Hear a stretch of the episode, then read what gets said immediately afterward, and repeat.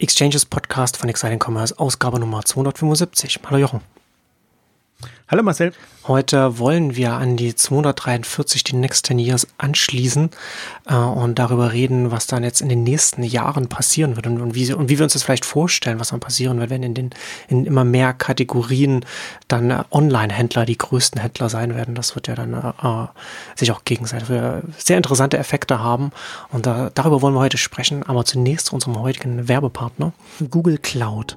Mit Cloud-Lösungen, die auf Googles Spitzentechnologie aufbauen, unterstützt Google Cloud Firmen jeder Größe dabei, der alle Herausforderungen zu meistern. So können sich Unternehmen den stetig ändernden Anforderungen besser anpassen und ihren Kunden auch eine tragfähige Basis für die Zukunft bieten. Und ähm, Google Cloud veranstaltet jetzt am 22. April den Google Cloud Retail Summit. Das ist am 22. April von 10.30 Uhr bis 12.40 Uhr. Ist für Entscheiderinnen und Entscheider aus der Verbrauchsgüter- und Einzelhandelsbranche ein digitales Event. Bietet dann wertvolle Einblicke in die Konsumgüterforschung und Anwendungsfälle ganz konkret aus der Praxis.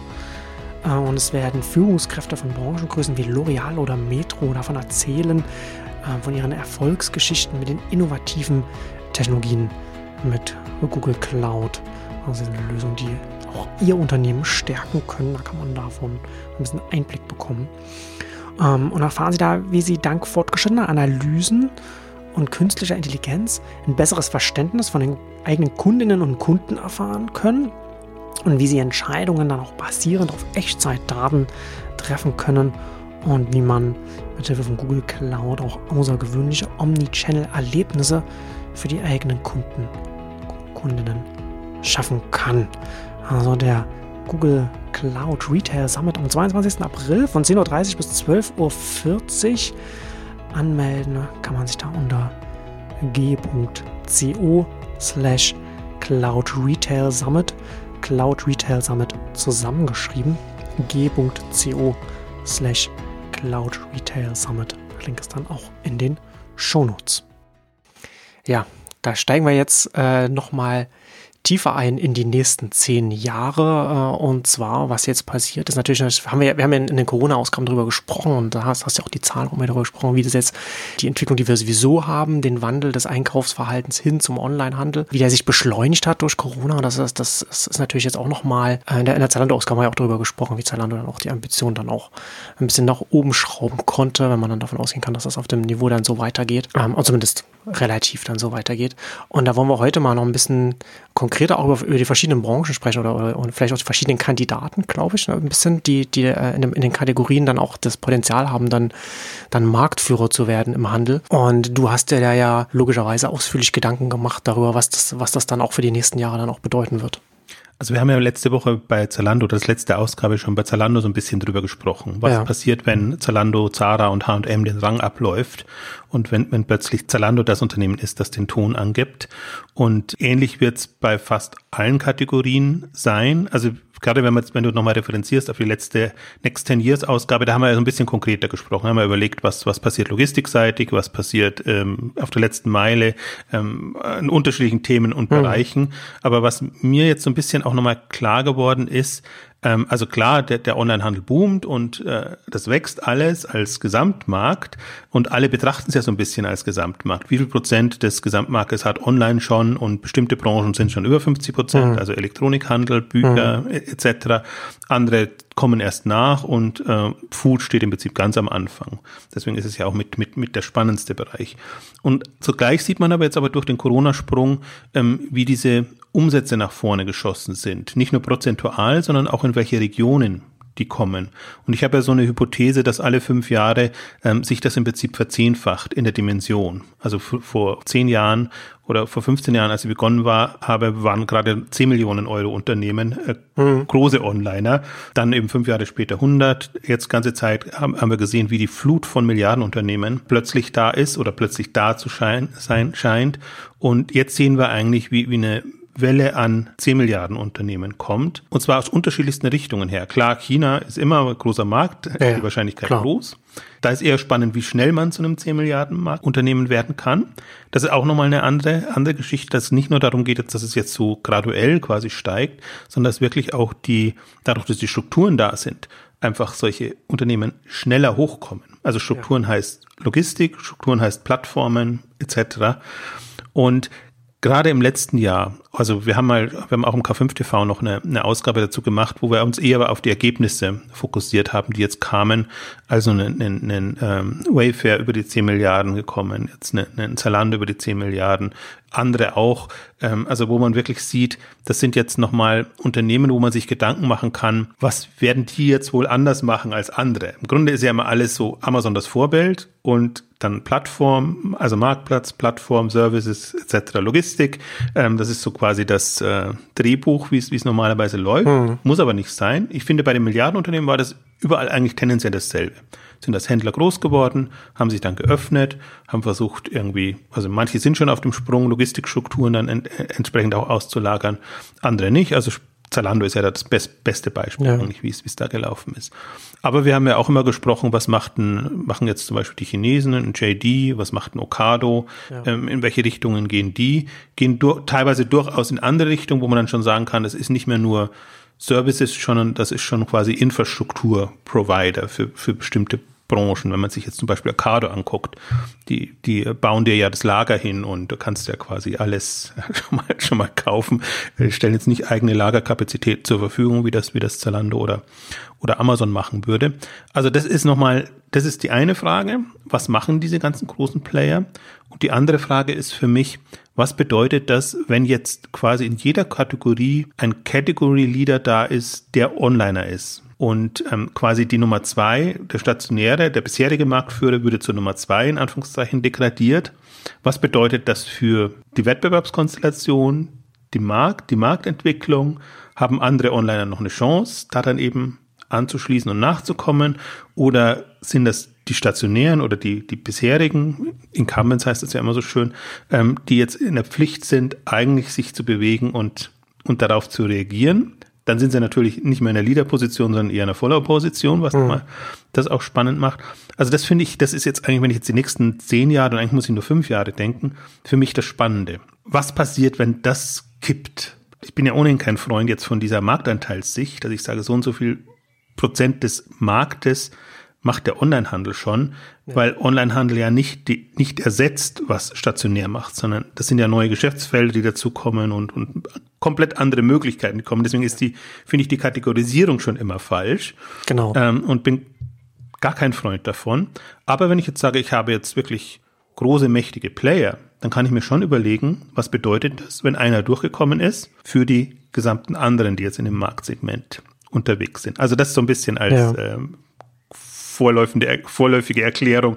Jetzt für das, was wir diese, diese Ausgabe so ein bisschen durchdiskutieren wollen für die Branchen, für die Themen, die wir haben es ist ja immer eine sehr starke Vereinfachung, dann auch von dem, von dem Einzelhandel zu sprechen und dann auch den stationären Einzelhandel und den Onlinehandel zu nehmen und, und dann die Aufteilung. Das ist eine, eine sehr, sehr starke Vereinfachung. Du hast ja schon gesagt, ne, also es ist letztendlich der gleiche Kuchen, der dann, der dann gleich aufgeteilt wird auf den Branchen. Das haben wir auch, glaube ich, hier in den Ausgaben auch schon ein paar Mal drüber gesprochen, dass sich die Form des Kuchens natürlich auch verändert, weil es ja nicht so ist, dass eine Filiale mit einer anderen ersetzt wird an derselben Stelle von einem anderen Anbieter, sondern dass ja ein ganz anderes Verhalten damit einhergeht, ganz anderes Shopping Shoppingverhalten, ganz anderer Kontext und dadurch natürlich dann auch, was du jetzt gesagt hast, ne, dahinter stehen andere Geschäftsmodelle und dann hat das natürlich auch eine ganz, muss eine ganz andere Form an, was man zum Teil äh, über Marktanteile und über, über eine Veränderung oder über eine Verschiebung sehen kann, aber natürlich auch verschiebt es sich dann innerhalb den Kategorien und den Branchen dann auch nochmal. Ne? Also dass das eine, dass, dass vielleicht eine Kategorie einfach wächst, weil es auf einmal einfacher oder besser äh, oder anders Leute abholt, wenn man da, wenn man die Kategorie online shoppen kann, als wenn man dann immer irgendwo irgendwo erst hinfahren musste mit dem Auto. Dann das ändert einfach das alles. Und ähm, aber lass uns doch vielleicht mal konkret mal in ein paar Kategorien reingehen, wo du dann auch so Kandidaten dann dann dafür siehst.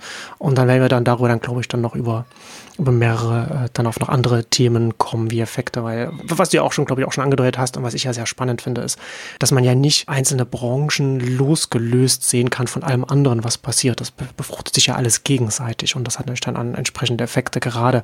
Das ist ja, worauf du immer hinweist, ne? wenn man in gewisse Größenordnungen reinkommt, dass dann andere Sachen äh, wirtschaftlich nachhaltig möglich werden, und sich dann alles dann gegenseitig natürlich dann auch noch befruchten kann. Da reden wir nicht nur über Logistik, sondern auch, also gerade auch online die nächsten Jahre, äh, was diese vielen 10 Milliarden Player und größere Unternehmen für den Onlinehandel, die werden ja zum Beispiel auch die Online-Werbung äh, sehr stark verändern. Wir sehen es ja schon, was, was Amazon macht. Ne? Also in solche Themen kommen wir natürlich in die nächsten zehn Jahre rein. Aber lass uns jetzt mal konkret nochmal in einzelne Kategorien reingehen, wo du jetzt konkrete Kandidaten siehst. Ja, das ist ein, auch die magnetischen Effekte, nenne ich es jetzt mal so, mhm. werden größer. Ne? Die ziehen natürlich dann auch die, die ja. Hersteller an und, und haben die Möglichkeiten, mit denen zu arbeiten und, und Dinge zu machen, ähm, die, die andere eben dann nicht mehr machen können und die vielleicht am Stationären gar nicht so möglich waren. Ähm, das ist ja immer so ein bisschen äh, der Punkt. Ja, ich überlege gerade hin und her, ob wir groß oder klein anfangen. Also ich, ich sage mal das Spektrum zu, zum Einstieg. Natürlich kann man jetzt, wenn man es global und ganz groß sieht, sagen, okay, Alibaba ist jetzt so groß, dass es wirklich der, der weltweit führende Online-Händler oder Online-Anbieter ist. Also nicht bei den Handelsumsätzen, aber bei der, bei der Marktbedeutung. Einfach an allen, an, an Walmart vor allen Dingen vorbeigezogen. Walmart wäre jetzt die Nummer zwei. Das wäre jetzt so, mhm. so ein Kandidat, wo ich sage, die stehen zwar jetzt nicht im direkten Wettbewerb, aber die haben ja schon, sind ja komplett unterschiedliche Modelle die da, die da antreten. Also das wäre jetzt im Großen und im Kleinen ist so mein, mein Beispiel, wenn ich, wenn ich sehe, ich hatte jetzt zwei, so Bergfreunde versus Globetrotter zum Beispiel. Mhm. Globetrotter war lange so das ähm, quasi Experience House im, im Stationären und das einfach gedacht hat, äh, okay, dadurch ähm, können wir vorankommen, selbst vor, oder dadurch können wir eine wichtige Rolle haben und selbst vor Corona taten sie sich schon schwer, das wirklich alles äh, weiter so hinzubekommen. Ähm, waren ja auch online gar nicht so schlecht unterwegs, aber haben es halt immer in Kombination gespielt. Jetzt sieht man, dass Bergfreunde eigentlich schon eine, eine relativ ähm, große Rolle da übernimmt, auch noch eine Wachstumsdynamik hat, gerade auch im letzten Jahr und jetzt langsam in diese Regionen kommt. Oder ich hatte ein, ein anderes Beispiel jetzt in dem ganzen Motorsport, ähm, nicht Motorsport, Motorradbedarfs. Ähm, Bereich. Da war ja immer so Louis, ähm, Detlef Louis Motorsport und Polo waren so große Detlef Louis Motorsport auch äh, bekannt geworden, jetzt auch noch, weil Warren Buffett ja da sich, sich beteiligt hat oder glaube ich das sogar übernommen hat. Und jetzt sieht man so aus, aus Schweden heraus eine Pierce Group, die auch schon in die Hälfte des Umsatzes hatte schon, aber einfach enorme Wachstumsdynamik hat und auch eben Zukaufpotenzial. Also das mhm. heißt, und auch ein ist ein schwedisches Unternehmen, aber europäisch unterwegs. Und das kann jetzt mit wenigen hundert Millionen Euro Umsatz, sage ich jetzt mal, das ist immer so es ist, also ist immer so relativ. ja, immer eine Frage der ähm, Perspektive, aber wir reden ja, wir reden ja über giftige Marktführer und wer dann groß wird in den kleinen und großen Kategorien. Damit können die Category Leader werden in ja. diesem, in dieser Nische oder diesem ja, Spezialgebiet. Ähnlich geht's mir, wenn ich jetzt, und ich bleibe jetzt mal bei den eher kleineren, dann müssen wir gar nicht immer um die über 10 Milliarden Unternehmen sprechen.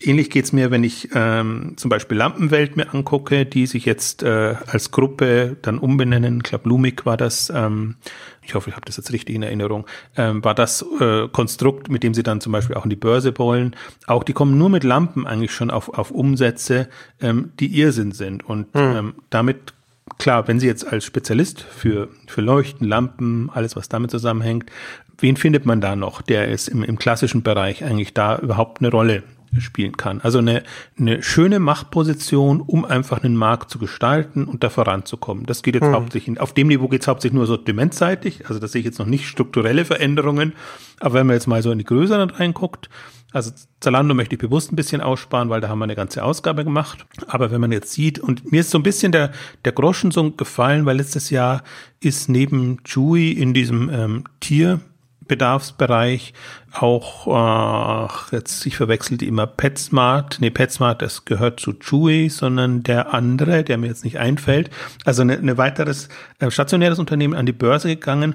Und da ist einem erstmal klar geworden, ui, Chewy kann in diesem Jahr im Grunde alle stationären überholen im Umsatz. Und Chewy ist ein relativ neues Unternehmen, 2011 gestartet und ähm, sehr dynamisch gewachsen, jetzt gerade mal auch gerade gab es die Umsatzzahlen, äh, profitabel geworden, so halb, sage ich jetzt mal, durch, durch diesen Corona-Effekt, wo du einfach günstig Marketing hattest und, bestimmte Kostenfaktoren nicht so rein ähm, fielen.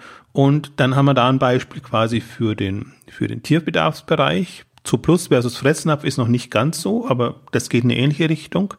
Ähm, also Fressnapf, äh, zu Plus wächst zwar gemächlicher, aber hat sich einfach eine, eine ganz klare Positionierung erarbeitet und Fressnapf kann jetzt überlegen, was es ähm, tut, ob es weiter Filialisten dazu kauft, wie das im letzten Jahr passiert ist, oder ob es in Online investiert, was auch passiert ist, aber im Vergleich, im reinen Online-Vergleich sind sie natürlich eine, eine kleine Nummer. Dann kann man Wayfair nehmen versus IKEA, jetzt im Gesamtkontext. Mhm ist noch nicht annähernd so dran, aber wir sprechen ja über die nächsten fünf bis zehn Jahre. Wo landet, ähm, wo landen die führenden Onliner im Vergleich zu den etablierten Playern in der Wettbewerbssituation. Und bei IKEA ja auch spannend, ist zwar online unheimlich gestiegen, also die haben zum Teil jetzt ein größeres Wachstum gehabt, aber damit gleichen sie natürlich erstmal aus, was im, im klassischen Stationären äh, weggeht.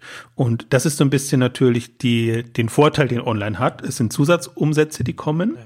Und gerade Wayfair ist auch so ein Unternehmen, was ja Strukturen verändern will was ja eine, eine, eine Logik hat, jetzt nicht, wir wollen unbedingt das nächste IKEA werden, sondern wir wollen der Platzhirsch im Online-Möbelhandel werden. Hm. Und ähm, eben auch eins, und da sind sie gerade so am Sprung, weil sie jetzt eben auch erst in diese Regionen kommen, ähm, der auch die Logistik verändert. Und der dann auch sagt, okay, wie kann ich jetzt ähm, den, den Handel in dem Bereich bequem machen, bequemer als das ein IKEA macht und vielleicht auch inspirierender, ja. weil die durchaus auch auf die Wiederbestellquoten etc. achten. Und so kann man eigentlich so Branche pro Branche und auch hm. äh, Thema für Thema durchgehen. Das sind ja dann die ganzen klassischen Themen, über die wir hier schon so lange reden, die natürlich nochmal eine ganz neue Dimension jetzt in den, in den nächsten Jahren bekommen werden, gerade wenn man dann sehr viel, wenn man eine Größe kommt, in der man dann in der eigenen Kategorie, ich, will jetzt mal nicht Nische sagen, ne, aber, aber du hast ja schon angedeutet, dass das kann ja auch, das kann ja auch äh, relativ eine relativ enge thematische Klammer sein, wie Lampenbeleuchtung, ne? aber wo man halt, wo man halt einfach das, sich den Bereich absteckt und dann wirklich marktgestalterisch groß wird.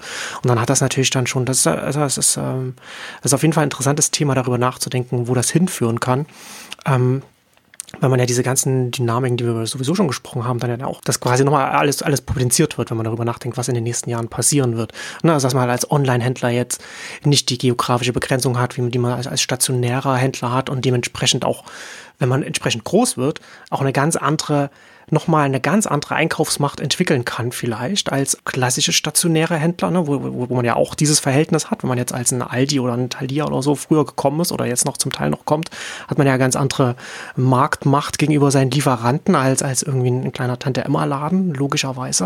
Und das hat ja dann online, kann das ja nochmal eine ganz andere Dynamik annehmen, äh, wenn, wenn, wenn die entsprechenden Größenordnungen erreicht werden, beziehungsweise wenn man eben sagt, die thematische Klammer ist so eng, es ist ja nicht so, dass jetzt, also ich kenne mich jetzt nicht im, im, im, in der Lampenbranche aus, aber ich glaube nicht, dass es da einen stationären Lampenhändler gegeben hat, der da, der da mit voller Marktmacht da zu, zu, den, zu den Herstellern gehen konnte, aber das ist online denkbar in so einer, in so einer kleinen thematischen Klammer. Und das hat natürlich dann so auch so Effekte. Also ganz extrem kann man das im Mediensektor zum Beispiel sehen, ne? so bei einem, bei einem Netflix oder einem Amazon Prime Video auch, die ja äh, zum Beispiel international Abonnenten haben oder Käufer dann in dem Falle, die, die, die das dann, die das alles gucken wollen, was sie einkaufen und mit einer ganz anderen Marktmacht zu den Filmstudios gehen können, als klassische TV-Sender, die lokal beschränkt sind und so weiter. Das hat ja, ne, und, und dann hat das verschiebt ja dann, äh, glaube ich, schon auch. Also es wird nochmal interessante Effekte haben, was, was die Arbeitsteilung angeht zwischen Herstellern und Händlern, glaube ich. Gerade wenn man wirklich konkret nachdenkt über so eine thematische Klammer, auf die man sich so einschießt und dann als Online-Händler so groß wird, das, äh, das gibt interessante äh, Optionen. Also das ist ja, dieses selektive Vorgehen hat sich jetzt ja etabliert bei den Marken und Herstellern, dass sie sich sehr genau gucken, äh, bei wem wollen sie überhaupt präsent sein und bei wem wollen sie mit welchen Produkten und, und wie umfassend soll das Sortiment sein, wie sie ja. da präsent sein wollen. Ne? Das hat man hauptsächlich bei im Sportbereich mit Nike, Adidas etc. mitbekommen. Und das ist ja schon eine Dynamik, dass jetzt klar aus Markensicht nicht unbedingt der, der nächste Discounter irgendwie unterstützt wird, der irgendwie keinen Mehrwert bietet, außer dass er den Wettbewerb anheizt und die Preise verdirbt. Äh, also das ist ja so ein bisschen die, die, die, die, die Machtposition jetzt auf der anderen Seite, um bewusst mal gegenüberzustellen. Ist aber, aber auch wieder eine starke Frage, über welche Branche du sprichst und dann auch über, wie markenaffin eine Branche ist oder wie sehr, wie sehr eine, eine, eine, eine Produktkategorie von Marken getrieben wird oder wie weniger sie von Marken getrieben wird. Ja, aber es geht, geht schon auch um die Kanäle. Also es muss ja, jetzt nicht immer immer, immer Best Experience sein, sage ich mal, sondern auch Relevanz sein. Also wo, wo bekomme ich als, als Marke oder als Hersteller die Reichweite? Und ähm, dann ist natürlich schon so eine Lampenwelt, die aber natürlich jetzt auch auf Eigenmarken etc. setzen, ist ja mal das andere Thema, ist natürlich ein relevanter Kanal, sobald du eine mhm. gewisse Größenordnung hast. Aber das, aber das meine ich ja auch, das meine ich auch, so, das ist ja dann, wenn man über Marken oder das Verhältnis von Marken zu Online-Händlern spricht, dann ist natürlich so äh, Nike, Adidas und, und Sportfashion so ein naheliegendes Thema, aber gleichzeitig ich habe jetzt lange, die lange nicht nach Lampen geshoppt, wobei wir brauchen noch Lampen hier für die Wohnung hier.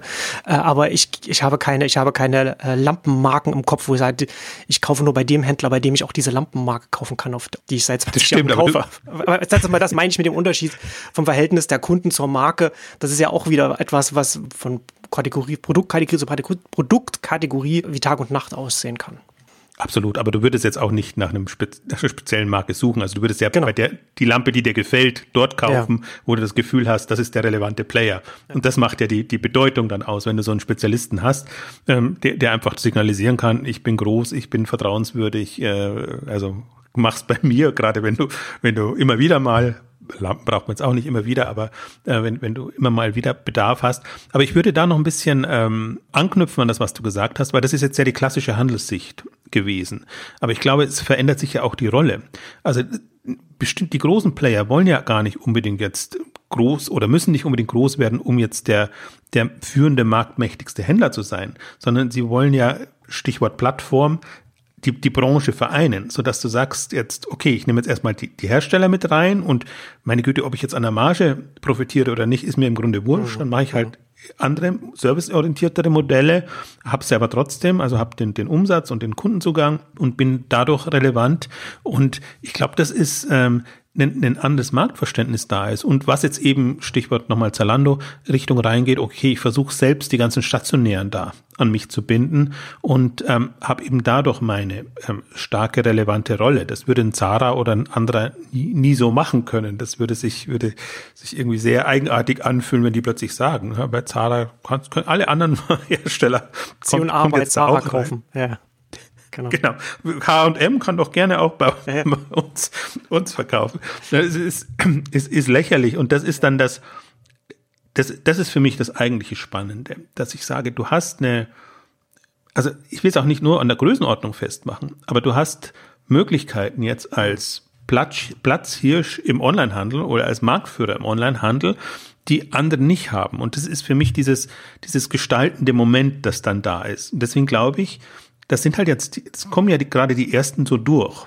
Und deswegen wird das jetzt spannend, die nächsten fünf oder zehn Jahre sein, das zu verfolgen, was das bedeutet, wie sich Standards verändern, wie sich, wie, die, wie sich, wie sich eben eine Marktsicht äh, verändert und wie die anderen dann reagieren müssen. Bis jetzt musste ja der Platzhirsch, und das in der Regel ein stationärer mit Online-Geschäft war, der musste da nicht weder eine Vision entwickeln, die jetzt darüber hinausgeht, dass ich meine stationären Läden wieder attraktiver mache und, und äh, Traffic da drauf komme, noch, noch irgendwie eine, eine Struktur dann, dann auch entwickeln.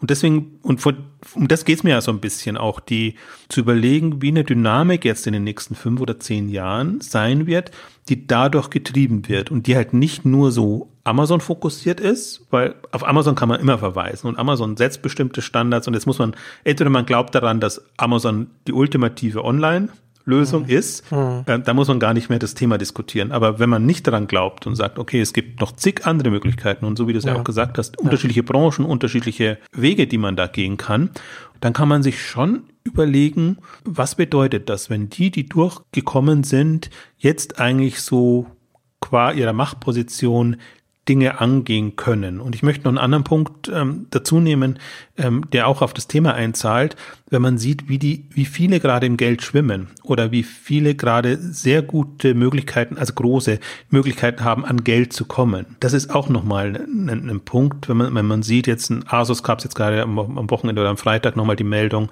haben jetzt erst Topshop übernommen, haben jetzt wieder 500 Millionen eingesammelt als, als Unternehmensanleihe. Also das kann über Kapitalerhöhung, Unternehmensanleihe oder was auch immer es an Finanzierungsinstrumenten gibt, passieren, die halt so Ideen haben, bekommen auch das Kapital. Oder ein zweites Beispiel, was ich hatte, Ozon oder Ozon ähm, in, in, in Russland, die jetzt ähm, im Prinzip so ein bisschen zurückgefallen sind. Dann kam Wildberries hoch und dann ist der russische Markt irgendwie anderweitig gestaltet worden. Dann haben sie einen Börsengang gemacht, haben da eine Milliarde eingesammelt und haben jetzt nochmal im Februar 750 Millionen eingesammelt. Ich habe da darauf hingewiesen, die haben diese ganze äh, ähm, locker Paketkasten, hm. Geschichten, die sie selber betreiben, machen. Alles russlandspezifisch, ja. aber das geht ja auch für Länder, ist, ist genauso. Also möchte ich zu mich nicht zu sehr verzetteln, aber äh, Coupon zum Beispiel war für mich so ein Beispiel, wo ich sage, ein, ein, ein Player, der in Südkorea hochkommt und dort quasi den Markt komplett anders gestaltet. Ja, und das Land äh, dominiert und, das, und, und, und sich auch darauf versteift oder fokussiert, je nachdem, wie man es sehen will, das Land auch einfach als einfach, einfach zu dominieren als Händler. Ja, und da, da ist er jetzt nochmal gar nicht der größte, weil in, in Südkorea gibt's ja so ein paar wirklich ganz große hm. äh, ähm, Konglomerate, die, die eigentlich den, den Markt beherrschen, aber jetzt in, also auch keine zehn Jahre alt, auf ja. 12 Milliarden äh, Dollar Umsatz gewachsen und eigentlich mit so einer Mentalität, wir machen alles selber, so dass wir die komplette Wertschöpfung, nicht nur produktbezogen, sondern generell, was die Experience angeht, in einer Hand haben und können dann eine Struktur aufbauen, die wir natürlich selber nutzen, die wir aber anderen auch zur Verfügung stellen können. Und Ozone in, in, in, in Russland und eigentlich alle russischen Player, das ist ja durchaus das Spannende, dadurch, dass ja da nichts da war, sind in der, in, im Zugzwang, sich Strukturen zu überlegen und die gehen halt jetzt den Weg, andere gehen einen anderen Weg. Ähm, also deswegen kann man es auch sehr schön ähm, national oder regional nochmal durchgehen, ähm, mhm. jetzt wo man die Infos hat. Also bis jetzt hat man immer nicht die Einblicke. Man kann Allegro in Polen sich angucken und man kann eigentlich so fast jedes Land durchgehen und da sich den Platzhirsch angucken. Ähm, wie versucht der dieses, also eine, eine, eine Infrastruktur oder eine Service-Relevanz für die entsprechende Bevölkerung in dem Land hm, dann hinzubekommen. Deswegen würde ich da immer nicht auch nur auf die äh, großen Länder gucken. Man sieht, was, was alles in Skandinavien passiert, wie da plötzlich ähm, eine Big Hammer Group, haben wir auch ausführlich drüber gesprochen, da ist ähm, nicht wahnsinnig innovativ im Sinne von, dass sie da jetzt was was, was eben Innovatives auf den Boden stampfen, aber sie bündeln alles, was bisher da war und bringen das unter ein Dach und haben dann eben die Möglichkeit, ähm, auch wieder die Infrastruktur und die, die Service-Levels etc. Ähm, zu gestalten. Also deswegen ist das auf, auf auf unterschiedlichsten Ebenen da. Und ähm, dieser Geldaspekt, glaube ich, ist sehr wichtig, weil, weil die, die einfach eine, eine Vorstellung haben, wo sie hinwollen, bekommen das Geld, sind der, in, der, in der strategischen Darstellung in der Regel so stark, dass auch die Bewertung das entsprechend honoriert. Und dann hm. ist das ein self-fulfilling System. Schlimmer wäre es, wenn man als Geldverbrennungsmaschine dann plötzlich äh, wahrgenommen würde, dann würde das ganze Modell nicht mehr funktionieren. Aber gerade jetzt durch Corona getrieben, haben einfach viele festgestellt, die Relevanz ist da. Also das heißt, Geld zahlt sich da aus, wenn man es da reinsteckt. Und es werden halt die bevorzugt, also ist ein bisschen relativ, momentan glaube ich, bekommt jeder Geld, aber tendenziell werden die bevorzugt, die wirklich äh, gute Ideen haben und denen man dann einfach zutraut, dass sie da wirklich ähm, was, was gestalten können. Also deswegen ist das auch eine, wir werden sicherlich das ein oder andere Mal auf die, die Ausgabe referenzieren, aber wenn wir in den nächsten fünf Jahren eigentlich darüber sprechen, was machen die führenden Player jeweils, ähm, dann glaube ich, wird man jetzt schon stärker sehen, wie sich das differenziert, als bei den in Anführungszeichen Milliardenplayern, wo das alles, wo eigentlich das Spannende nur war, wie viele gibt's jetzt. Aber im Grunde hm. alle relativ gleich. Also wie gesagt, Marktplatz oder eben Einkaufsmacht, was du schon gesagt hast, das ist äh, jetzt weniger spannend, weil das ähnelt noch sehr dem klassischen Handel. Ähm, aber das, was, glaube ich, jetzt in den nächsten fünf Jahre uns erwartet, wird schon, ähm, wird schon spannender sein, weil sich es differenziert. Ja, ich würde auch noch mal da zurückkommen, weißt du, ganz, ganz am Anfang, als du äh, Walmart und Alibaba erwähnt hast und, und ein Effekt des Ganzen ist ja auch, dass jetzt, was jetzt ein Walmart in den USA macht, ist jetzt für einen, für, für einen deutschen Online-Händler nur marginal relevant. Äh, was ein Alibaba macht, also so AliExpress jetzt auch noch nicht super relevant hierzulande, aber das ist ja schon nochmal was anderes.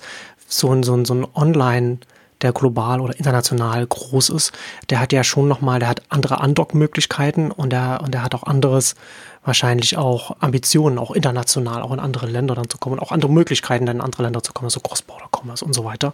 Und das sind natürlich auch nochmal solche Sachen, wenn wir jetzt äh, über viele, wir darüber reden, wo neue Kategorieführer dann äh, entstehen, die werden ja dann auch alle oder die meisten werden verschiedenste Andockmöglichkeiten mitbringen. Und ich glaube, das ist auch nochmal wieder so ein schönes Argument dafür, dass man sich frühzeitig Gedanken machen muss, wie man die eigene Informationsarchitektur aufbaut. Also das Ganze, also alles ShopTech-mäßig, dass man, dass man alles seine, seine, seine Architektur so gestaltet, dass man immer auch eine, immer auch API-seitig denkt, dass man die Möglichkeit hat, mit seiner eigenen Operation auch irgendwo andocken zu können oder irgendwas möglichst äh, nutzen zu können, was dann vielleicht von irgendeinem so Kategorieanbieter, der vielleicht auch gar nicht in der eigenen Kategorie ist, aber vielleicht eine Infrastruktur aufbaut, die man selbst auch dann äh, nutzen kann, ob das Logistik ist oder irgendetwas anderes äh, oder vielleicht auch werbeseitig. Ne? Also das, das kann ja auch, dass der eine Händler äh, Werbung nutzt bei, ne, bei, einem anderen Händler, der in einer, in einer verwandten Kategorie ist, ne, wo sich das gegenseitig äh, ergänzt, komplementiert und sich aber gar nicht gegenseitig in Konkurrenz tritt. Solche Sachen werden ja dann auch entstehen, auch in einer richtig in einer Größenordnung,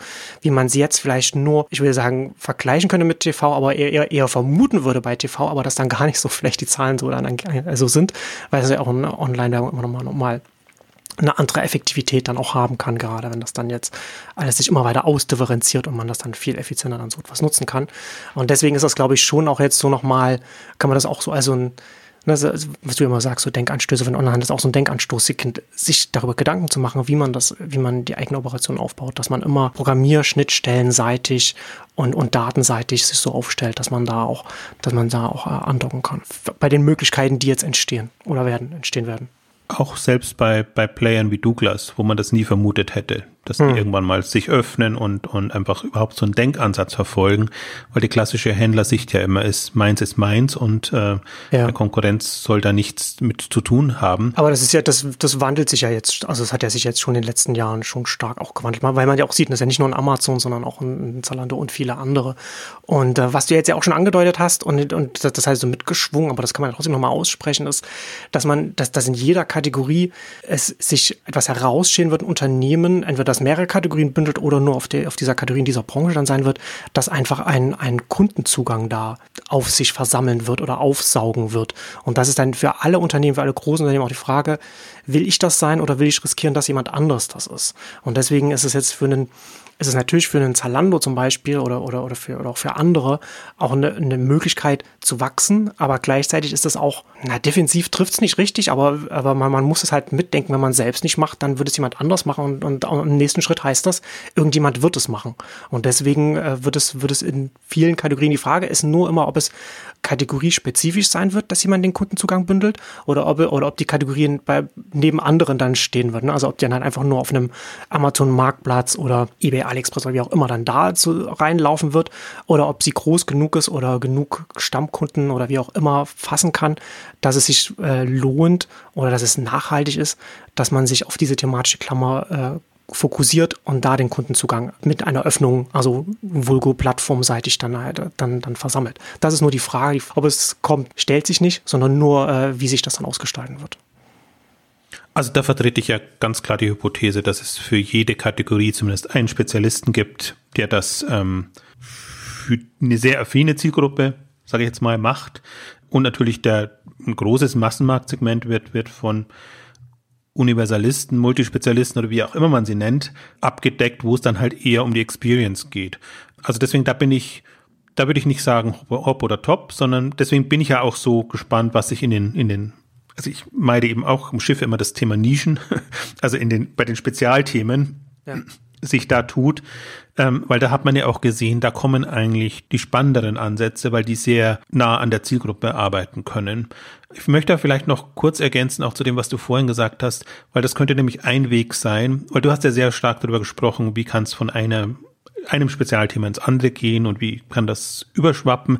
Ich glaube auch durchaus an kooperative Modelle. Also was auch so das API-Thema etc. Mhm. angeht.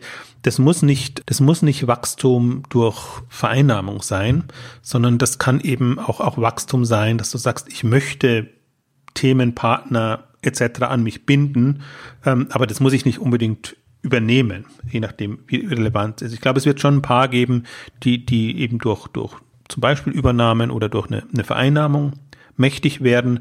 Aber ich kann mir eben auch sehr viel mehr kooperative Modelle vorstellen, die eben auch in der stationären Welt nicht so da sind. Außer man nimmt ein Shopping Center jetzt als kooperatives Modell, weiß ich nicht. Aber so, also es gibt schon so Dachthemen, auch Innenstadt wäre jetzt ein Dachthema, ähm, die man machen kann. Aber da hat man online schon nochmal mehr Möglichkeiten. Da müssen ja. immer auch die, die Mobile-Entwicklungen mit, mit berücksichtigen und Mobile jetzt nicht nur Richtung Screen, sondern eben auch äh, Richtung Sprache und, und, und andere ja. Themen, was auch immer da noch kommen mag. Wobei Einkaufszentrum finde ich schon auch ein schönes, äh, schönes sprachliches Bild, das man da vor Augen haben kann. Das ist halt, ist halt keine thematische Klammer da. Das ist halt nur, die Klammer ist halt äh, die geografische Nähe, aber wo sich das halt gegenseitig auch einfach hochzieht und, uh, und im Idealfall dann einfach mehr ist als, als die Summe der Teile.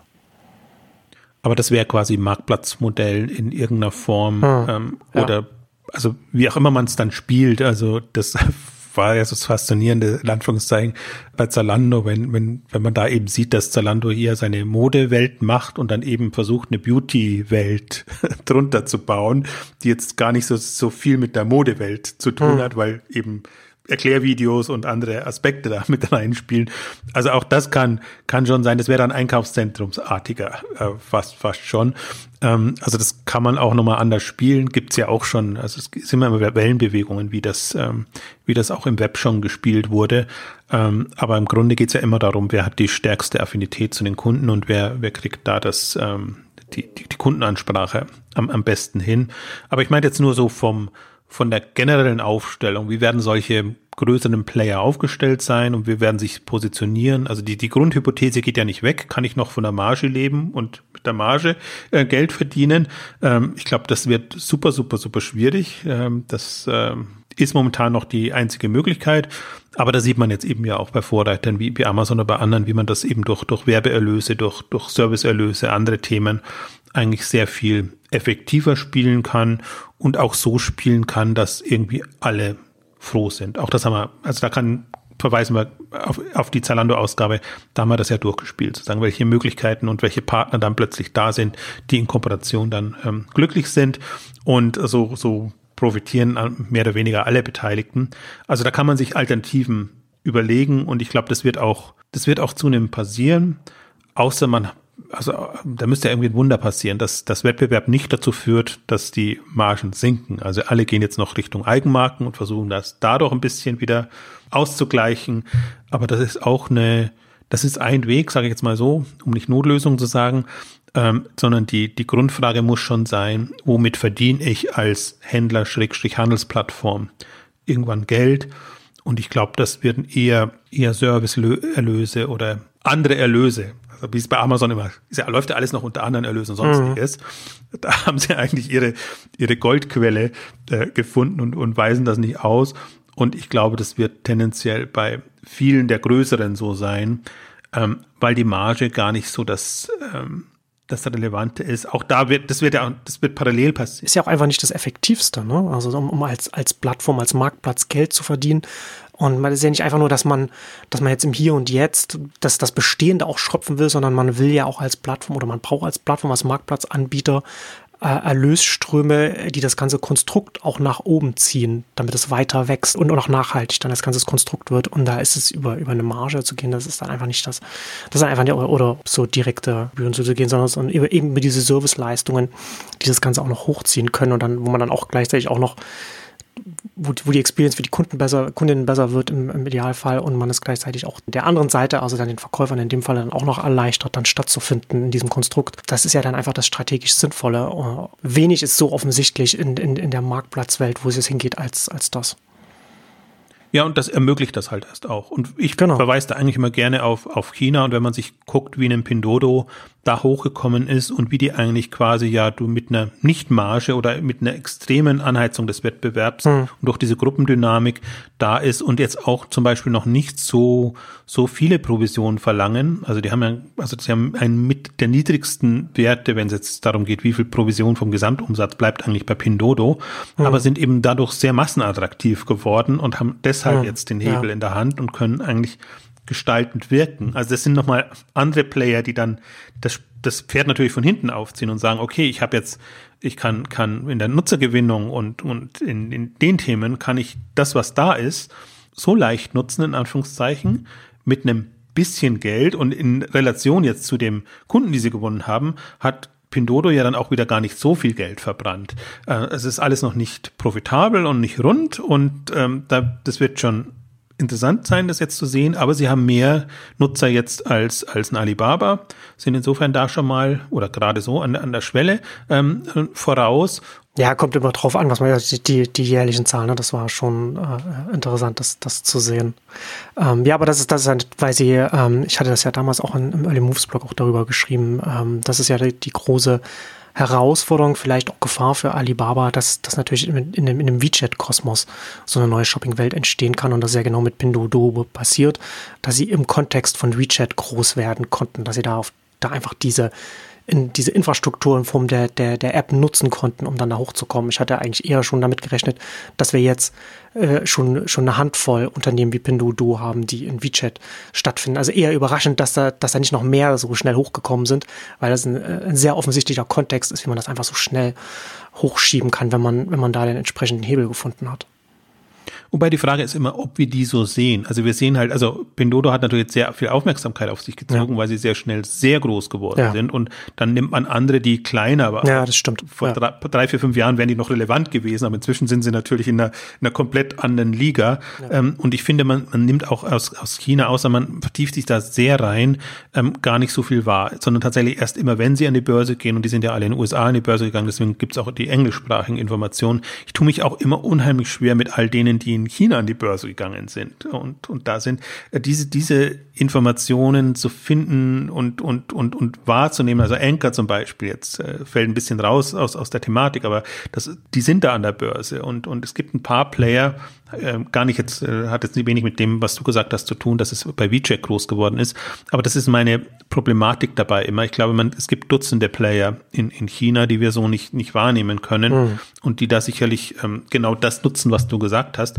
Aber es ist ein guter Punkt, ähm, auf den wir jetzt nochmal gekommen sind, weil ich glaube, es ist auch wichtig, nicht nur auf die zu gucken, die schon da sind. Man geht ja immer davon aus, die Großen haben die größte Chance, noch größer zu werden und dann den, den Markt zu beherrschen, sondern, ähm, und das sind manchmal wahrscheinlich auch immer überrascht, welche welche Unternehmen ich dann bei Exciting Commerce aus dem Hut zaubere und plötzlich häufig darüber berichte und man wundert sich da ein bisschen, ist das erratisch und, und wie überhaupt? Aber das sind hm. wirklich die, die halt innerhalb von drei, vier, fünf Jahren sehr schnell nach oben gekommen sind. Ja. Also Stichwort jetzt Wildberries in, in, in, in Russland. Ich frage mich dann auch immer, ja, hast du die nicht wahrgenommen oder wo waren denn die dann vor drei, vier Jahren?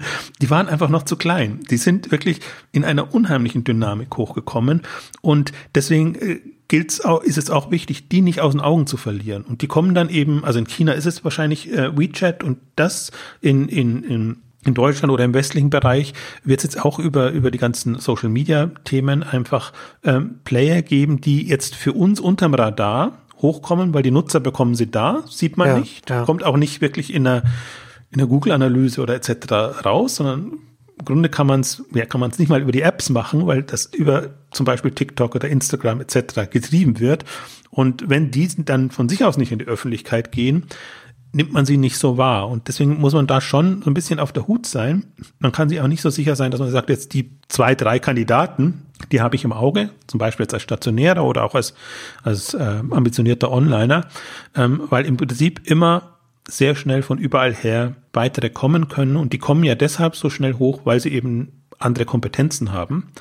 Ähm, das ist schon mal das eine und andere Ambitionen. Und dann eben, sobald sie gilt wieder das, was wir vorhin beschrieben haben, sobald sie eine gewisse Größenordnung ja. haben, einfach eben auch gestalterische Möglichkeiten. Ich würde es vielleicht sogar noch, noch, äh, noch einen Schritt zurück machen und sagen, dass die äh, andere Kompetenzen aufbauen, weil sie in einem anderen Kontext groß werden. Ne? Weil so Pinduoduo eben die Möglichkeit hatte, weil ein bestehendes Widget da ist, da groß werden kann und dann natürlich dann über das Wachstum und also über, über, über den Alltag dann ganz, ganz besondere Kompetenzen aufbaut, die andere nicht haben. Weil ich habe bewusst so auf, auf Coupon, glaube Coupon, Coupon spricht man es aus, wie auch immer, ich bin kein Südkorea-Spezialist, aber es ist auf jeden Fall eine Kombination aus Coupon und, und äh, einem, also geht schon Richtung Coupon jetzt von der, von der Aussprache her.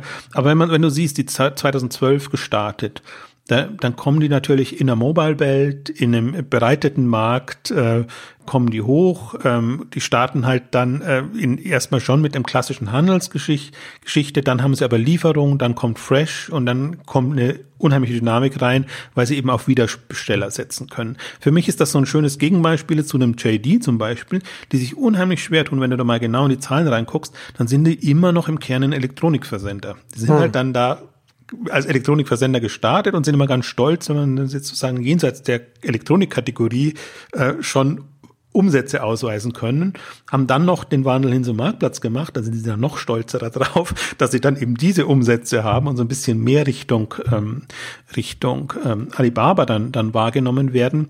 Aber du siehst halt auch, wie wie schwer sich dann so in Anführungszeichen Dickschiffe dann auch tun, die durch eine andere Kompetenz groß geworden sind, ja. sich dann so mhm umzuformen. Es gab ja auch, es war so bezeichnend jetzt, wenn man sieht, erstmal Farfetch fliegt auf JD, weil es der große Player jenseits von Alibaba ist, stellt aber dann fest, okay, die Elektronikkunden haben vielleicht gar nicht so viel zu tun mit dem Luxusbereich und dann ist es eben eine große Meldung, wenn die dann tatsächlich zu Alibaba wechseln, weil Alibaba halt schon ähm, ja den Luxusbereich bisschen anders, besser positioniert hat und und eine andere Klientel hat.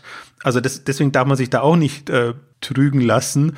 Größe allein ist noch nicht Relevanz und ich glaube, das sind die ein oder anderen sind da jetzt reingefallen, auch auf das Thema so ein bisschen. Ja, absolut. Äh, das, das äh, auf jeden Fall mal, das äh, lohnt sich dann auch immer genauer hinzuschauen, selbst wenn man die, wenn man sich die Partner aussucht, was das dann die Größe allein kann es dann nicht sein, sondern auch das Umfeld. Ich würde gerne noch äh, was ansprechen. Ich hatte nämlich neulich habe ich mich damit beschäftigt oder beziehungsweise ich beschäftige mich gerade intensiv ähm, auch, also sowieso mit Plattformthemen, aber auch mit den, also wie Marktplätze gestaltet sind ähm, bei mir gerade und ich habe mir genauer Gedanken nochmal äh, gemacht, wie, wie der Amazon-Marktplatz zum Beispiel funktioniert oder beziehungsweise wie, wie Plattformen unterschiedlich aussehen können. Und ich glaube, in dem Kontext ist auch ganz interessant, auch darüber nachzudenken, dass die Architektur von Marktplätzen äh, auch anders aussehen kann, als wie wir das jetzt hier im Westen bei Amazon sehen. Also gerade, was ich vorhin gesagt habe, Pinduoduo auf WeChat und auch wie, wie Alibaba. Also man kann es bei, bei AliExpress anschauen, wie das da aufgesetzt ist. Weil wir haben letzten Endes, wenn man jetzt mal einfach hier mal konkret einen AliExpress und einen, und einen Amazon gegenüberstellt, dann hat Amazon den Fokus auf, auf, auf das Produkt, auf die Produktseite, ähm, während AliExpress Händlerseiten hat und, und den Händlern, die man folgen kann, also die Händlerseite äh, oder die Verkäuferseite, sagen wir es mal so. Ähm, im Vordergrund stellt. Das heißt, wenn man da eine, wenn man bei Amazon nach einem Produkt sucht, dann hat man die Produktseite, kann man dann darauf gehen und dann macht im Hintergrund der Algorithmus entscheidet dann, welcher Verkäufer dann den Zuschlag hinter dem Kaufen-Button dann bekommt. Ne? Das ist überhaupt nicht beeinflussbar, während man jetzt bei AliExpress, wenn man das dann sucht, hat man ganz viele Produkte, äh, die, weil verschiedene Verkäufer das gleiche Produkt auch anbieten können und auch unterschiedlich präsentieren können und dann auch dann da dann darüber verkaufen. Und ich glaube, dass das, wenn wir über das Thema, was wir hier reden, auch nochmal interessant ist, auch sich zu fragen, ob es nicht vielleicht äh, in den nächsten Jahren auch noch, äh, ich weiß nicht, welche, welche Richtung das kommen äh, könnte, aber dass, dass ich glaube auch, das Potenzial auch entsteht für Marktplätze oder vielleicht sind oder Shopping-Umgebungen wie WeChat, auf denen dann eben auch Unternehmen wie in, in der Größenordnung von Pinduoduo überhaupt entstehen können, weil das kann beim Amazon-Marktplatz nicht passieren. Na, also Phrasio mal, da, da bin ich ja, ich, ich, ich, ich bin ja sehr, wir sind ja beide sehr skeptisch. Ich warte ja auf den großen Phrasio-Crash, der irgendwann, der, der, irgendwann kommen wird, glaube ich. Oder zumindest eine, eine Korrigierung der Bewertung, sage ich jetzt mal. Ähm, mhm. Weil das, weil das einfach, das sind einfach zwei unterschiedliche Shopping-Umgebungen oder, oder Verkäufer-Umgebungen für, für den Marktplatz. Also unterschiedlich, wie man das aus Verkäufer äh, sehen kann. Und ich glaube, dass da, je größer der Onlinehandel wird, je mehr, äh, äh also nicht nur Kategorieführer, sondern auch einfach große Unternehmen es gibt, desto mehr, äh, glaube ich, auch äh, entsteht auch so ein Potenzial für so eine Umgebung, nennen wir es Marktplatz, auf der man auch nachhaltig auch sein kann als, als ein sehr großes Unternehmen, als ein sehr großer Verkäufer. Und das ist der Amazon-Marktplatz mit seinem Verkaufen-Button und den unsichtbaren Händlern und der aggregierten Produktseite. Das ist der da einfach nicht ach, jetzt machst du die ganze PR von Amazon kaputt, die so schön ihre Small and Medium Business Seiten eingerichtet haben und genau das in den Vordergrund äh, äh, äh, tun, ähm, stimmt. Aber es ist, ist nur, nur eher ein Lockmittel, sage ich jetzt mal. Und es ist schon so, wie du es beschreibst. Und ich glaube, das ist auch, da warte ich ja schon seit Jahren drauf, dass sich das stärker differenziert. Also gerade zum Beispiel, was du jetzt beschrieben hast, jetzt, ich weiß gar nicht, ob du das jetzt so gemeint hast, aber ich nehme das mal auf, um, um zu verdeutlichen, in welche Richtung es ja auch gehen kannst. Wenn du sagst, es kommt ja auch auf das Wie, wie ich verkaufe an. Und es ist nicht nur das Produkt und der Preis und ja. eine Standardumgebung, ja. sondern ich als Spezialist oder der, der Ahnung habe, Experte, habe ja auch eine Art und Weise, wie ich das Produkt an den Mann, an die Frau bringe, was online in keinster Weise abgebildet ist. Und wo ich sehr stark daran glaube, da kommt eine Differenzierung und das halt jetzt durch, durch Instagram und so, durch die Influencer und so, die eine andere Art haben, ist schon mal ein Aufschlag, der kommen kann. Aber dieses, und das ist ja, da hat er online wirklich große Schwächen noch, finde ich, in der, in der Art und Weise, wie Produkte verkaufen werden. Wenn du das Produkt nicht kennst, dann ist es unheimlich schwierig jetzt auf der Seite, Produktdetailpage oder wie auch man es nennt, mhm. oder wo, wo, wie, wie man es dann mobile auch nennt, jetzt eine Idee davon zu bekommen, wie das läuft. Also ich finde, bei Herstellerseiten ist das schon anders und besser gelöst. Aber das ist halt so, wie der Hersteller das Produkt verkauft. Der verkauft es in der Regel, ich denke jetzt so an die Apple-Seiten, so über die, über die Feature, über die klassische Marketingstrategie. Aber es gibt ja, du kannst ja einen, einen, einen, einen Apple-Rechner für unterschiedliche Zwecke einsetzen und der Hersteller muss immer verdeutlichen, das ist quasi für alles Mögliche da. Aber ein Spezialist kann eben sagen, okay, für den Bereich, zum Beispiel jetzt Schule, Bildung, so und so, äh, für andere Bereiche eher Grafikdesign oder was weiß ich, so und so. Und das wird online überhaupt noch nicht abgedeckt. Und das ist auch ein bisschen fast schon tragisch, möchte ich sagen, wenn die Marktplätze es quasi zunehmend den Herstellern überlassen, ihre Produkte zu präsentieren, weil dann hast du diese Standardgeschichte, ähm, ist zwar alles super schön und professionell und alles sehr kontrolliert, ja. aber ich fand das Beispiel, was du genannt hast, jetzt bei AliExpress ähm, so schön und so gut, weil es dann eben darum geht, ich habe dasselbe Produkt, aber ich bin als Händler anders positioniert und deswegen, das sind diese lange Seiten im Asiatischen ja auch, die, die die über eine andere Art und Weise kommen. Entweder weil, weil der Händler sich stark präsentiert oder weil er halt eine ganz andere Art und Weise hat, das Produkt zu präsentieren. Und ich glaube, da zahlt auch diese ganze Live-Streaming, Live-Shopping-Thematik äh, mit ein, ja. weil du dann über die Persönlichkeit es wieder wettmachen kannst, was ein austauschbares Produkt quasi nicht hergibt. Und es ist schon ein Unterschied, ob du das Produkt in Aktion, in, in einer Umgebung etc. präsentierst oder ob du es rein mit seinen Features und, und den Grundmerkmalen präsentierst. Also deswegen, da erwarte ich mir auch noch sehr viel mehr. Und ich glaube, das ist auch eine Frage, das muss man sich leisten können. Also die, die Grundplattform zur Verfügung stellen und auch die, die Leute dann so, zu motivieren. Auch das passiert dann durch Größe. Aber online hat die Möglichkeiten. Mhm. Das ist ja selbst, so muss man sagen, da sind ja die Läden zum Teil noch weiter voraus. Also ja. wenn du wirklich jetzt in die Boutiquen und ja. die kleinen Nischenspezialisten reingehst, da ist das ja viel differenzierter als das online abgebildet ist. Und das ist, ist tatsächlich eine Denkrichtung, die ich auch noch sehr stark mir erhoffe. Also ja. gerade Kundenansprache. Und das Interessante ist ja in dem, in dem Zusammenhang, da sind wir uns ja eigentlich, aber das Interessante ist ja, dass Amazon mit seiner Grundarchitektur des Marktplatz sich da selbst auf so eine Pfadabhängigkeit gesetzt hat. Das ist ja ganz schwer für die jetzt da auch als Organisation da irgendwie wieder rauszukommen. Ne? Also bis, ich würde sogar sagen, unmöglich. Und was du gerade angesprochen hast, Richtung Livestreaming und so weiter, so, so andere Ansprachmöglichkeiten. Wie viel Sinn ergibt es denn als Verkäufer, das in einem Amazon-Marktplatz-Umfeld zu machen, äh, wenn das nicht irgendwie wie bei Phrasio eben dann die, ein, die, die eigenen Marken sind? Also wenn man letztendlich als, als Hersteller auf diesen Marktplätzen stattfindet, weil man nur die Eigenmarken da verkauft. Nur dann ergibt das Sinn. Aber wenn man als ein, als ein Verkäufer ist, der, der mit anderen Verkäufern konkurriert, dann ergibt das ja überhaupt keinen Sinn, dann, in, dann so, in sowas zu investieren in so einem Umfeld. Also gar nicht. Also diese, diese Marktplatzgeneration, erste, zweite Generation, sage ich mal, nicht. Deswegen war ja für uns eigentlich immer so ein bisschen auch ein Lichtblick, was Rakuten da ähm, gebaut hat und gemacht hat, weil es eben eine andere, andere Herangehensweise war. Natürlich jetzt sehr japanisch und ähm, natürlich aus anderen Gründen auch gemacht. Also sie verdienen auch Geld auf andere Art und Weise als als als äh, dass der Händler Umsatz macht äh, durch Werbeeinnahmen, durch durch andere äh, Sperenzien, sage ich jetzt mal bewusst. Ja. Ähm, also deswegen ist immer die Frage, ob das dann auch ernsthaft gemeint ist. Aber das ist tatsächlich das Manko. Und aber es ist eben auch nicht ja. so. Ja, aber, aber Rakuten auch ein schönes Beispiel. Ne? Japan Marktführer äh, und das sieht und das sieht man auch schön und haben auch viel übernommen äh, international in, in verschiedenen Kategorien Richtung Messaging und so weiter. Aber dann trotzdem nicht so ein internationales Powerhouse geworden, wie man das vielleicht erwartet hätte. Nee, aber denen reicht ja erstmal Japan und wenn sie da schaffen, und ich weiß jetzt gar nicht, wer jetzt gerade größer ist, ob, ob ein Amazon und Ebay und, und so, ähm, ob die Rakuten das Wasser reichen können oder ob es andersrum ist.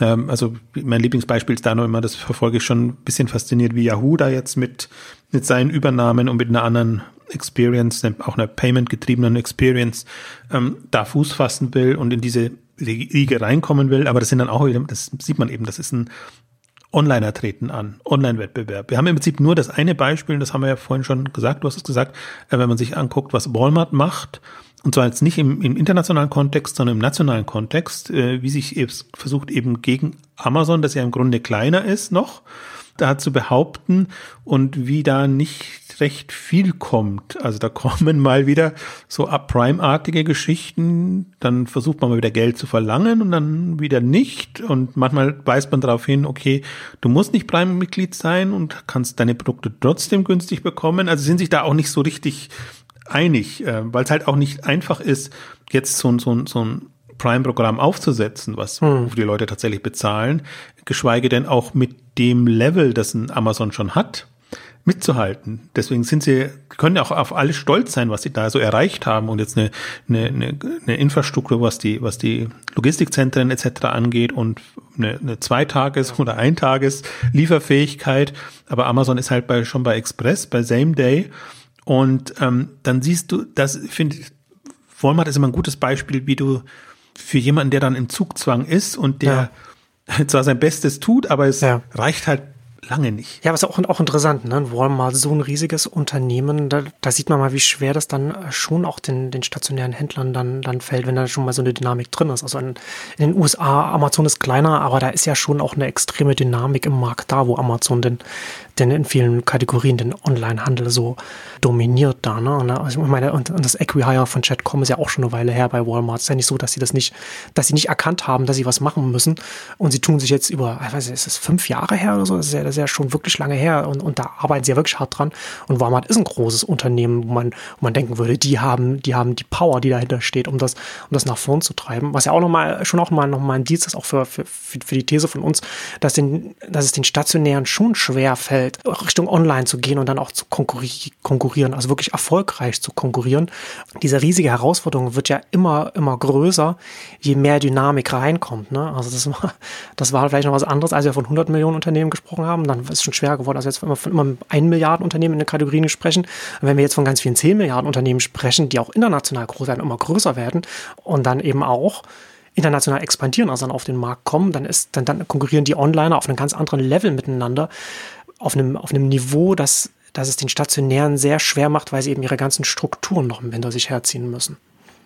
Vielleicht noch kurz zur Einordnung, weil äh, Walmart natürlich jetzt so wieder ein bisschen klarer äh, kommuniziert, was sie an Online-Umsätzen machen. Sie sind jetzt so bei 40, 50 Milliarden um den Dreh rum, aber das ist halt nur 10 Prozent dann auch wieder von ihrem Gesamtumsatz. Also das ist so ein bisschen die, die Tragik auch. Im, im Grunde sieht die Zahlen sehen gar nicht so schlecht aus, aber die Relevanz jetzt im Unternehmen und damit auch in der, die strategische Relevanz ist immer noch nicht groß genug. Und das ist halt so, dass das in Anführungszeichen Faszinierende dann auch wieder dran. Deswegen glaube ich eben sehr stark jetzt, wenn diese, diese Hürde fällt. Wir haben jetzt quasi die, die künftigen Marktführer sind Onliner, sagen wir es mal so rum. Und dann kann man sich überlegen, was passiert. Also die haben das Ruder in der Hand. Wie gestalten die den Markt und, und gehen voran?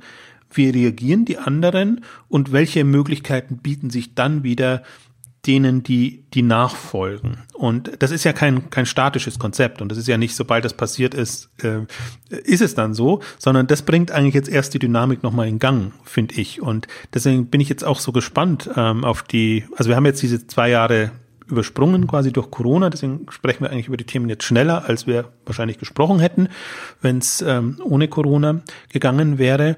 Aber also das wird eher, wie soll ich sagen, äh, ähm, unberechenbarer jetzt, was da passiert, ähm, durch, durch diese unterschiedlichsten Player, durch, durch die Vielfalt, als berechenbarer. Vor allen Dingen, das gab es jetzt in der Fülle auch noch nicht. Es ist nicht so, dass jetzt überall in jeder Kategorie schon der Durchbruch da war, sondern wir haben den Amazon, wir haben den Alibaba, wir haben so die ganz großen und wir haben in China eine, ohnehin eine komplett andere Marktkonstellation.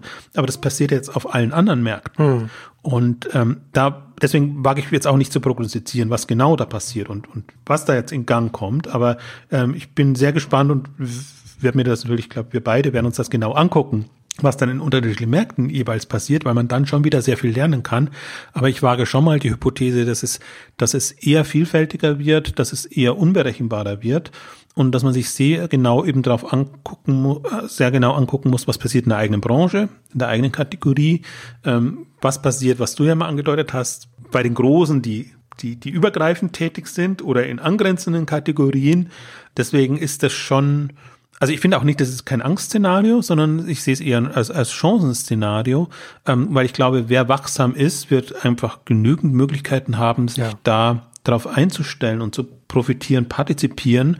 Ähm, aber es gibt natürlich auch genügend andere, die dann unter die Räder kommen. Das ist leider ja immer so.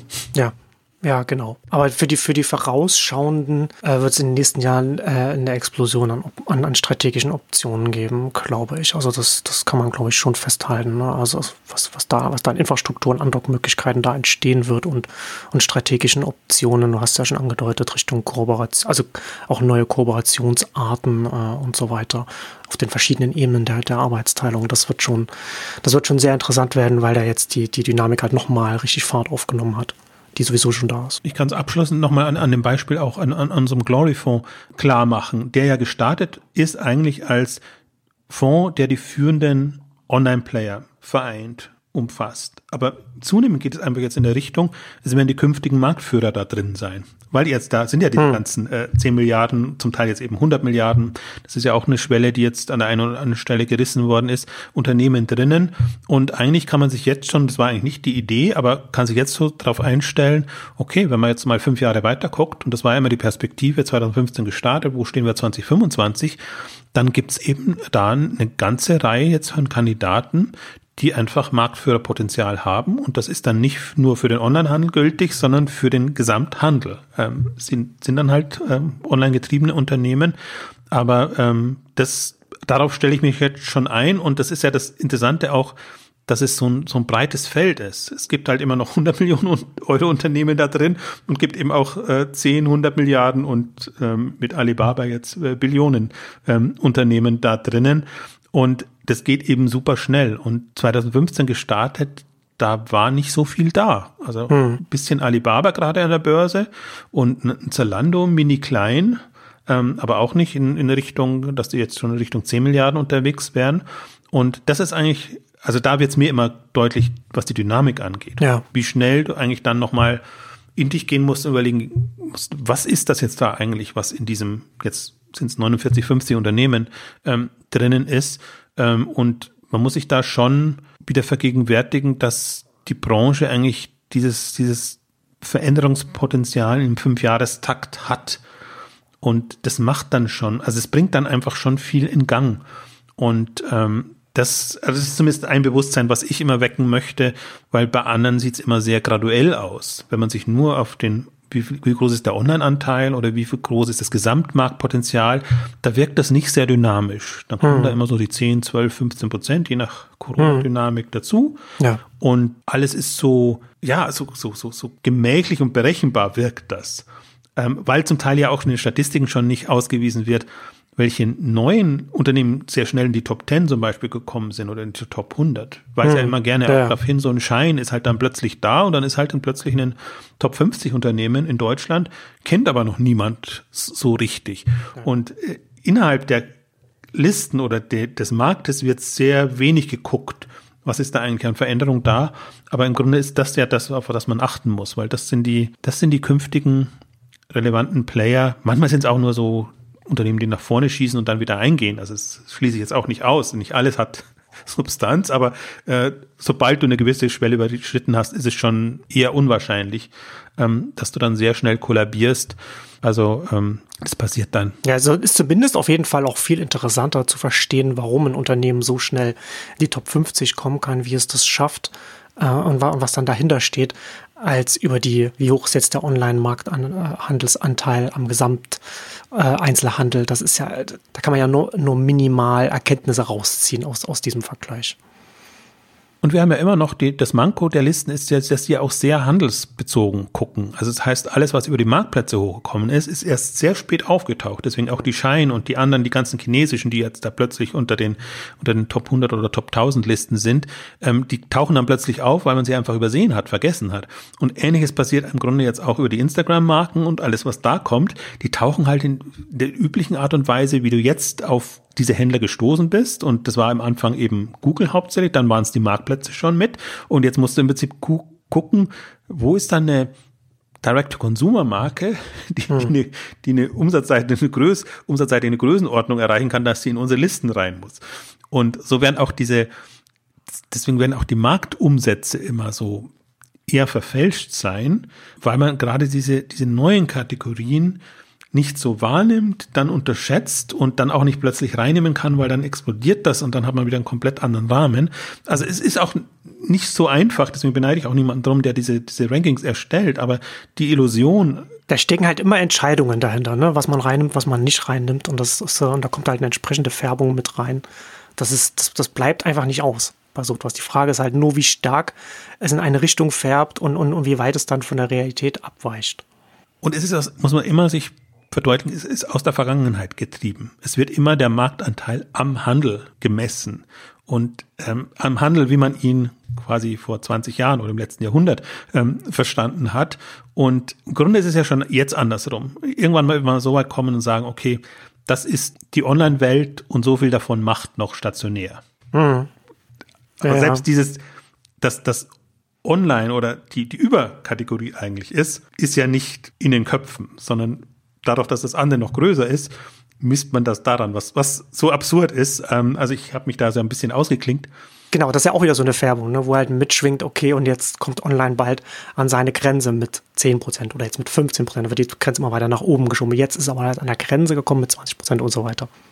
Also ich würde jetzt mal sagen, jetzt wenn wir ganz weit, heute können wir ja auf ganz Abschluss, weit blicken auf ja. 2030, wenn wir dann sehen, okay, dann macht stationär vielleicht noch ähm, 10, 20 Prozent vom Gesamthandel, Schrägstrich Onlinehandel aus. Und dann die Frage, in welchen Kategorien noch und in welche Kategorien gar nicht mehr stationär stattfinden. Ja, no? das kann das man sich auch, auch schon gut überlegen. Ähm, und ich glaube, das ist nicht zu vermessen, das so zu sagen, wenn man sich jetzt mal überlegt, wie die Dynamiken, also wie, wie dynamisch die Dynamiken sind, so muss man fast auf der zweiten Ebene äh, diskutieren. Also das passiert jetzt schon vergleichsweise schnell und das ist, glaube ich, so ein bisschen was unterschätzt wird. Es ist nicht nur der, nicht nur der Shift ist jetzt durch Corona getrieben worden, sondern tatsächlich auch die Konstellationen und die Strukturen, die ermöglicht werden jetzt durch, durch diesen, durch diesen Shift. Und das ist nochmal eine, eine Zusatzdynamik. Also ich bin auf jeden Fall sehr, sehr gespannt und das ist so ein Thema, das, mit dem ich mich eben gerade intensiv beschäftigt habe, nachdem die ganzen Zahlen reinkamen, hm. wo sich dann echt nochmal überlegt, ja, okay, das hast du jetzt eigentlich noch nicht so erwartet, die ganzen 10 Milliarden Player zum Beispiel oder diese, dass, dass viele jetzt schon an den stationären Marktführer rankommen. Und ähm, das ist, also kann man sich nochmal Grunde ja auch wieder jeder für sich, nochmal sehr Gedanken machen. Und wir haben das jetzt auf einer sehr globalen, universellen Ebene diskutiert. Im Prinzip müsstest du es branchenspezifisch nochmal durchgehen. Aber ich dachte gerade in, in Erweiterung und Ergänzung zu Zalando und da haben wir es ja eigentlich im Modemarkt letzten Ausgabe schon relativ intensiv äh, besprochen. Dann ist uns aufgefallen, wir hätten noch eine halbe Stunde länger sprechen können. Ähm, Wie so oft. Geht uns halt dann immer die Zeit aus, genau. Ähm, also deswegen jetzt hier nochmal auf einer, auf einer anderen Flughöhe, aber ich hoffe, es hat trotzdem was gebracht. Genau. Und damit kommen wir zum Ende unserer großen Marktführerausgabe. Vielen Dank fürs Zuhören und bis zum nächsten Mal. Tschüss. Tschüss.